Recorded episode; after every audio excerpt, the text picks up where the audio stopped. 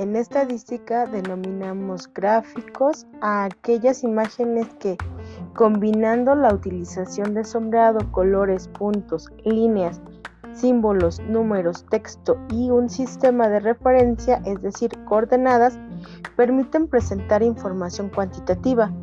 La utilidad de los gráficos es doble, ya que pueden servir no solo como un sustituto de las tablas, sino que también constituyen por sí mismos una poderosa herramienta para el análisis de los datos, siendo en ocasiones el medio más efectivo no solo para describir y resumir la información, sino también para analizarla.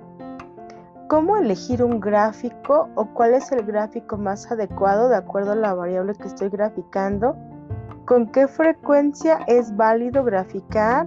¿A qué se refiere la, frecuencia absoluta o relativa? Es justamente algunas de las respuestas que los gráficos en el caso de las variables cualitativas, como son barras, sectores, pareto, entre otros, nos permiten. Asimismo, los gráficos ideales para las variables cualitativas son histograma, polígono de frecuencias, diagrama de caja, tallo y hoja, dispersión, series de tiempo, diagrama de puntos. Pero, ¿cuál es la intención real de los gráficos estadísticos?